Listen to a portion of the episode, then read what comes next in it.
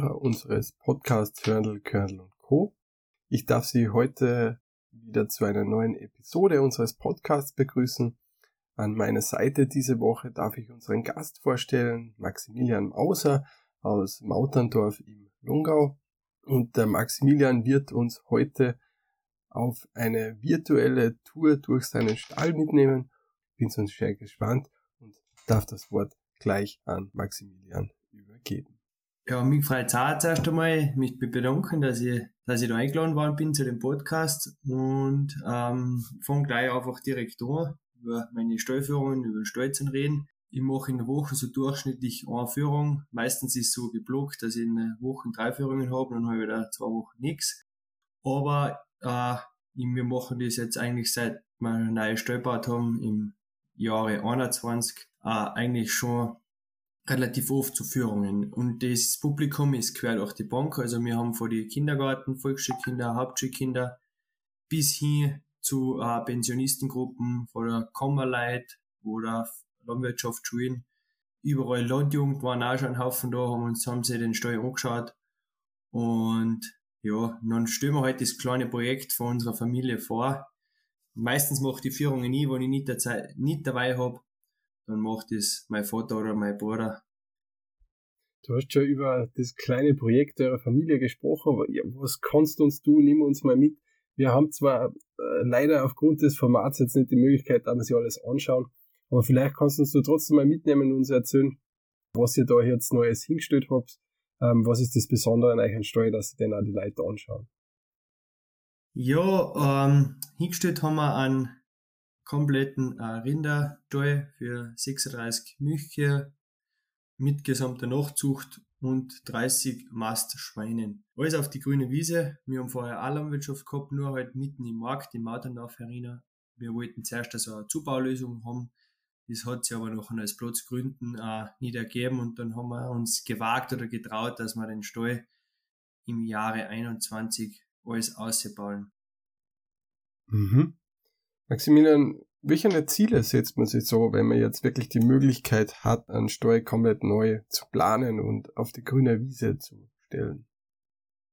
Das große Ziel für unseren Stall oder für, unserer, für unsere zwei Gebäude, also wir haben einmal einen Stall gebaut für die Rinder und nebenbei direkt angebaut eine Heubergehalle, weil wir den Betrieb in dem Zug auf Bio und auf Heumilch umgestellt haben. Und eben eines von die großen Ziele war einmal die Arbeitserleichterung. Dann einmal, dass wir Biowirtschaften, weil wir haben das vorher eigentlich auch da, aber einfach durch die gesetzlichen Regelungen haben wir eine Anbindehaltung gehabt und nach, durch die gesetzlichen Regelungen haben wir da nicht Bio sein Kind durch die Größe von Wir haben da im Februar angefangen und eines von die wichtigeren Ziele war halt, dass wir schon beim ersten Schnitt einheilen können. Darum haben wir auch schon im Februar angefangen, haben da einen Schnee weggefräst von unserem Acker und haben dann echt eine Woche bevor wir eingekauft haben, alles fertig gehabt, dass wir unser Hyperliften haben können. Mhm. Ja, dann hätte ich gesagt, äh, Maximilian, nimm uns doch einfach mal mit auf eine kleine Tour, eine Radiotour in dem Sinne. Leider können wir es besser nicht machen. Aber vielleicht kannst du einfach einmal beschreiben, was wir da alles sehen vom sozusagen ersten Stock und was das Resultat eurer Planungen schlussendlich worden ist. Genau, bei die Führungen mache ich das auch ganz gern. Also ja. ich begrüße die Leute am Anfang, fahre Stall heraus und gehe dann schnurstracks eigentlich auf in den ersten Stock. Auf dem Kaibe steht drauf, weil der hat ein Holzdecken und da stehen wir nachher oben. Da sieht man nachher den ganzen Stall. Schön, alles übersichtlich, man stört die Viecher nicht und dann lasse ich die Leute einmal fünf Minuten schauen, was sie alles entdecken können. Wir schauen dann nachher oben, wenn sie vorstellt, in der Mitte ist der Futtertisch, über dem Futtertisch ist eigentlich der First mit einem Lichtfirst. Auf der rechten Seite ist der Jungviehbereich, wo äh, auf der, sag ich mal, ähm, auf der, ähm, Lau im Laufgang ist ein Schrapper und hinten ist ein Tiefstreu mit äh, relativ viel Platz. Das haben wir uns so gewünscht, das sind über fünf Meter, hinter was sie noch Platz haben. Einfach damit sie, damit man, damit genug Viecher laut Bio Platz haben und damit wir da auch einsteigen können. Im Plan haben wir es rein gehabt, dass wir es 60 cm tief machen, gemacht haben wir es dann 8 cm tief. Genau, auf der linken Seite ist noch ein, der Kuhbereich, Der unterteilt sich eigentlich in drei große Bereiche. Einmal in der Kuhherde, die frisch laktierenden oder laktierenden, die wo es auf Liegeboxen, das ist ein 24 Liegeboxen herinnen und draußen sind noch mit zwölf, da können sie jederzeit ein- und ausgehen, das sind zwei Tieren, es gibt eigentlich keine Sackgasse. Und dann weiter ein bisschen links umgedreht, also ist noch die Abkalbebereich, der relativ groß ist, dadurch, dass wir Blockabkalbung haben, ähm, haben wir den relativ groß gewählt, weil es kann sein, dass in der Abkalbebox mal fünf bis sechs Tiere sind. Und dann ist noch ein kleiner Bereich eben unser Separationsbereich, wo wir Kier hinten, wo es gerade stieren oder die, was sonst irgendwelche Sachen haben, wo man separat hintut von der Herde. Und unter uns ist noch der Kalbestall. Ist, äh, so kann ich sagen, sehr interessant, auch wirklich zum Anschauen. Maximilian, vielleicht kannst du für unsere Hörer, die nicht so ganz im Fach drinnen sind, äh, mal grundsätzlich euch ein Haltungssystem beschreiben, was das auch ist, wie das in der Praxis ausschaut. Und äh, vielleicht ein bisschen auch was dazu sagen, was ihr am Betrieb auch fütterungsmäßig in der Hinsicht macht.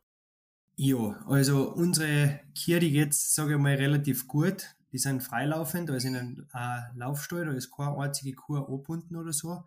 Die können den ganzen Tag da, was sie wollen eigentlich. Also sie können entweder fressen, sie können nur rumstehen, sie können liegen, sie können zu einer Kurbürsten gehen, wo sie sich massieren können, von vorn bis hinten. Und sie können natürlich auch Milch gehen, das was halt der Bauer gern hat, dass sie einer Milch hergeben das tun sie alles aus freiem Willen. Also wir, wir haben Führungen gehabt, da fragen Bauern, wie oft müsst ihr solche Kier nachtreiben? Dann fragt mein Bruder, ja, was, was ist das? Was ist das Nachtreiben? Also der hat darüber geredet, dass die Kier, dass man die Kier in Milchroboter eintreiben muss. Und das haben wir eigentlich nicht. Also die gehen nach freiem Willen eine, lassen sie milchen und gehen ja mit freiem Willen wieder raus. Das, glaube ich, genießen sie auch und das geben sie auch nachher wieder zurück. Und wenn sie in unseren Stall das ist extrem ruhig die Tschüden so richtig einer leben und das taugt einer. Fütterungsmäßig, dadurch, dass wir jetzt alles einen neuen Stallbau haben, haben wir relativ viel automatisiert, um einfach flexibler arbeiten zu können. Das heißt, ich muss nicht um Punkt 5 in den Stall gehen, weil ich möchten muss, sondern ich kann mir das ein bisschen flexibler einteilen. Das hat sich dann auch auf die Fütterung hintergeschlagen. Wir haben auch, wie ich schon vorher gesagt habe, einen Bio-Heimilchbetrieb. Das heißt, wir futtern zu 100% Heu. Die Kier äh, momentan, also die Rationen, was wir machen, ist äh, überall ein Drittel, also ein Drittel ersten Schnitt, ein Drittel zweiten Schnitt, ein Drittel dritten Schnitt. Das sind einfach die Schnitte nacheinander, die mischen wir in so einen, in einer Heufahrradsbox vor. Das muss man sich einfach so vorstellen. Das ist eine riesen Box aus Holz, wo am Boden so ein Kratzboden ist, der was einfach das Heu nach vorne schiebt. Und über das automatische Fütterungssystem, das heißt unter dem ähm, Haltersierer ist dann ein Förderbandel wenn man da einen Knopf drückt, ähm, wird über das Förderband dann während die Kier gefuttert. Ist ganz ein einfaches System. Ich habe wenig Reibungspunkte, es sind wenig Sachen, was kaputt werden können und es ist eigentlich hocheffizient. Ich kann innerhalb von fünf Minuten meine Kier komplett füttern. Das System habe ich nicht nur bei den Kier, sondern auch bei den Jungvieh. Also ich habe zwei Förderbandeln, Futterbänder im Stall und so futter ich eigentlich äh, alle meine Rinder.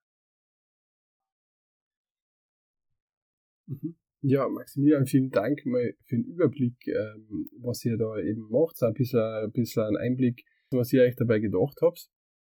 Jetzt kommen wir eigentlich zu dem Thema, was uns da interessiert. Du hast ja dann auch mit vielen verschiedenen Gruppen ähm, zu tun, die du in, in den Steuer durchführst. Äh, nicht nur uns. Ähm, und äh, jetzt mag ich dich auch fragen, du hast du zum anderen Landwirte, die vom Fach sind, hast du gesagt, du hast auch über Jugendherberge ähm, junges Publikum, Schulklassen, die du durchführst. Wo es liegen, wo sind denn da die Unterschiede auch in die Fragen, die du kriegst? Ja, das ist aber relativ amüsant. Also Führungen machen, das tue ich eigentlich relativ gern. Da freue ich mich jetzt mal wieder, wenn Bauern oder, oder Jugendliche oder Wurstberg Himp, weil am Anfang ist aber so, der Jux aber so, sind die richtig interessiert oder mir die einfach daherkommen, weil sie da eine Führung gebucht haben und dass sie das halt durchziehen. Und es ist quer durch die Bank. Also es gibt bei den Bauern auch mal, die, sie überhaupt nicht interessiert sind, die weiß halt, weil sie halt bei der Gruppe dabei sind und sie das anschauen. Und bei, bei den Kindern ist genauso oft sind auch dabei, die interessiert sie überhaupt nicht. Die haben die mehrere Zeit bei der Führung das Handy und dann gibt es auch die, die lassen mich fast nicht aus, weil sie so viel fragen. Äh, es ist sehr amüsant, na klar, na klar die, die Bauern sind, sage ich mal, äh, in denen, sie gehen halt mehr in die Materie ein, in die fragen halt, weniger nach einer Leistung oder so, aber mehr nach der Arbeit, was wir dann Arbeit haben, wann das System so und so funktioniert. Und was wir uns dabei gedacht haben, die Hintergründe, warum wir auf Heimilch umgestiegen sind und nicht Silo, da sage ich auch noch ganz, ganz ehrlich, sage ich, für mich macht das keinen Unterschied, ob das ein, ein Silobauer oder Heimilchbauer ist. Er hat sich halt für das System entschieden. Im Endeffekt, ich sage, ich, ich habe es ausgerechnet vorher, es ist, es ist nicht viel um. Wir haben halt ins Gebäude investiert und in die Trocknungsanlage. Anderer Bauer investiert in einen Fahrsilo, in einen Ladewagen oder in einen Ballenpress. Und wenn ich dann auf die Kinder zum Sprechen komme, die, bei den Kindern ist nachher auch so, es ist ganz witzig, die sind halt extrem weit weg von der Materie. Also die, die sehen das erste Mal eine Kur vielleicht oder ein Kaiberl und sagen, mein Lieb und so gut und darf ich streicheln. Und, und dann gibt es auch schon eine, die sind vielleicht vor einem Bauernhof und so und die sagen, aha, es geht so auch. Also wir haben daheim einen Bauernhof, aber bei, mir, bei uns ist das so und so und das ist interessant und da lernt man halt eigentlich voll viel über die Menschen kennen und äh, sieht oft Sachen ganz anders auch, als wir, äh, wo man selber in den Stall geht. Also man wird da betriebsblind. Wir kommen ja aus einem Pädagogik-Hintergrund. Wir haben auch heuer bei uns im Podcast schwerpunktmäßig oft ähm, Projekte, also Learning by Doing Projekte gemacht. Und da ist jetzt auch eine meiner Fragen vielleicht, äh, man sagt oft, die Stadtkinder sozusagen, wenn man das Ganze ein wenig böse framen würde, ähm, sind schon sehr weit, weit weg von der Landwirtschaft. Wie gehst du auch mit dem Thema um? wenn du da jetzt äh, Kinder da hast, die vielleicht noch wenig Ahnung haben. Ja, also ich habe schon gemerkt, es ist halt einfach bei den Führungen mit den Kindern schwer, einer was zu erklären, einfach mit Worten. Und wir haben dann auch ein Projekt jetzt auf unserem Bauernhof, das was jetzt eigentlich fast auf seinen Höhepunkt ist. Also wir haben mit den Ursprungen Maturanten heuer Diplomarbeit gemacht. Die haben bei uns in Stall so Schautafeln äh, vorbereitet. Das war relativ viel Arbeit für sie. Sie haben extrem viel Fragebögen gemacht mit den Kindern, eben, die was bei uns Urlaub machen, eben quer durch die Bank, Stadtkinder, Landkinder, haben die Sachen gefragt. Habe ein paar Fragebögen, weil es mich selber interessiert hat, was die Fragen angeschaut und einfach teilweise verblüffend, was die Kinder glauben. So, die haben die Kinder gefragt zum Beispiel, was ist wichtig oder wie stellt sich euch ein Bauernhof vor? Gibt es da am Heibod oben Getreide? Ist da Hai oben? Ist da Silage oben? die haben nur angreizeln müssen, also die haben selber nichts hinschreiben müssen. Und da ist eigentlich schon gut, was die Kinder so angreizeln und antworten. Und dann eben ist es weitergegangen, dann haben wir so Schautafeln gemacht, insgesamt zehn Stück, je zwei auf einen Meter. Und ähm, die sind momentan im Druck, also die, die werden wir jetzt dann montieren. Einfach um, mit, wenn wir die Führungen mit den Kindern machen, einfach Bilder herzeigen können, denen auch zum Beispiel im Winter erklären, was ein Alm ist, wo die Kühe einen Sommerurlaub verbringen, wie da Butter, Käse und so Sachen gemacht werden und einfach damit man mit Bildern einfach die Kinder mehr erzählen kann.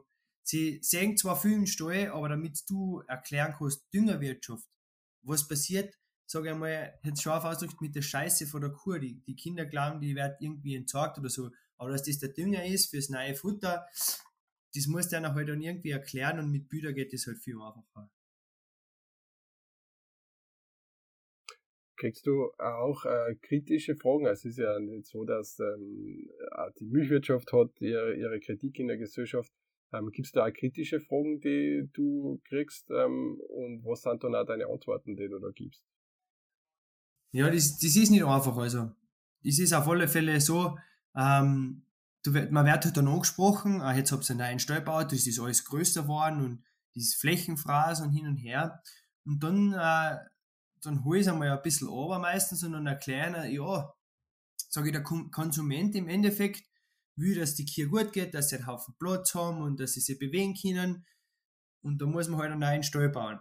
Und dann die meisten, die was halt dann noch nochmal kritisch sind, sagen, ja, aber die, die Kuh wird ja da voll ausgenutzt der wird ja die Milch weggenommen und das Kaiberl, das, das kommt dann um die Milch, weil die verkaufen mir dann und dann sage ich, dann beruhige ich es einmal und sage, schau mal, die ersten zehn Tage kriegt genau das Kaiberl, was auf die Welt geht, kriegt genau die Milch von ihrer Mutter. Sage ich, weil der darf es sowieso nicht liefern und da kriegt das Kaiberl die Milch. Sage ich, und dann kriegt die Milch, macht die Kuh so viel Milch, dass das das Kaiberl gar nicht saufen kann. Das erkläre ich nachher so. Ja, nein, das, ja, das stimmt, ja. Sag ich, und die, das Kaiberl ist verhungert ja nicht, weil das Kaiberl ist ja eigentlich meine zukünftige Kuh. Sag ich, die, die muss ja genauso gut futtern. Ja, na, die, die stimmt ja auch, gell. Und nachher sehen sie das irgendwie ein und ich sage einmal, 80% kann ich überzeugen und die anderen 20%, die will ich vielleicht gar nicht überzeugen, weil die sind so negativ und die gehen so negativ durchs Leben. Die sollen das ruhig beibehalten, weil. Und dann, ihr habt euch entschlossen, dass ihr euch eure Stalltore aufmacht, die Leute einlasst. Ich sage jetzt mal, ist sicher nicht alles einfach, äh, da auch zum Herzagen. Man hat sich ja da auch sicherlich kritische Fragen zu stellen. Oder würdest du jetzt einen Rat an andere mitgeben, die einfach auch einen Hof herzagen müssen? Auf was würdest du schauen? Äh, was sind die Punkte, auf die man achten sollte? Wir haben das vorher selber gemacht, also wir sind durch ganz Österreich gefahren, haben uns viele Betriebe angeschaut, einfach damit wir uns Ideen holen für unseren Stall zum Bauen. Und jetzt ist es umgekehrt, jetzt kommen die Bauern oder die Kindergruppen oder alle, kommen zu uns schauen und was beachten wir? Irgendwie, die sollte immer sauber sein und zusammenkrampfen und so. Am Anfang war ich da voll dahinter, was ich am manchen paar Gruppen sollte noch ein bisschen zusammenkehren, dass es nicht so stabig ist oder so. Ähm, da ist man schon ein bisschen nervös und will sie eigentlich von der besten Seite ziehen. Ähm, und mittlerweile ist es aber so, am besten ist, du gibst sie komplett ehrlich, du sagst einfach alles so, wie es ist, weil das Leben bringt überhaupt nichts und du machst das, du fliegst selber gleich drüber, wenn du schnell, schnell irgendwas sagen musst. Also ich, ich sage das oft ganz gern, fragen sie mich kritisch, ja, wie ist das beim Futterbandel? Ähm, da bleibt ja hinten noch ein, äh, ganz viel Futterreste über und das fällt dann hinten eine und dann hast du das Amlach oder die, die Heublumen da hinten rein, das verstopft, sage ich ganz ehrlich, ja, das ist, sage ich mal, ein Nachteil von dem System, aber da muss ich so beinhart hergehen, sage ich, alle 14 Tage gehe ich her und rahm das aus, das ist eine Scheibdruckung voll, meine Saudeln freuen sich drüber und ich habe das wieder sauber ähm, ja, Maximilian, vielen Dank für die offene Stalltüre. Danke, dass du uns äh, heute da mitgenommen hast. Und in diesem Sinn lassen wir dich dann deine Führung beenden und ich frage dich da noch so, ähm, was wäre denn sonst noch äh, der Rat, den du deinen Besucherinnen und Besuchern? Mein Rat, ja, das ist ganz eine einfache Frage für mich zu beantworten. Also am Schluss von meinen Führungen ähm, sind wir meistens beim Milchroboter 3 bei der Kier ich teile nachher noch ein Folder aus, so generell über Fragen, was gern gefragt werden und so. Das steht ein bisschen was rein über unseren Bauernhof. Und dann gebe ich die, die Leute, die was uns besuchen, noch immer mit und sage ihnen, sie sollten das nächste Mal, wenn sie in einen Supermarkt ähm, sind, in Regal schauen, ob sie ein Bio-Heimilch finden. Oder generell ähm, sie ein bisschen Zeit lassen beim Einkaufen, weil meistens, wenn man beim Einkaufen schaut, ist man hektisch. Sie sollten sich Zeit lassen und sich genauer oder Gedanken darüber machen, was sie gerade kaufen. Und bei dem belasse ich ich rede ja nicht rein, wie und was sie kaufen sollen, sie sollen sich einfach Gedanken machen, was sie äh, in ihren Einkaufswagen einschmeißen. Und ich sage auch danke, Markus, dass du Zeit gehabt hast, dass wir heute ein bisschen geredet haben und vielleicht passt es wieder mal und dann ratschen wir wieder mal über unseren Stall.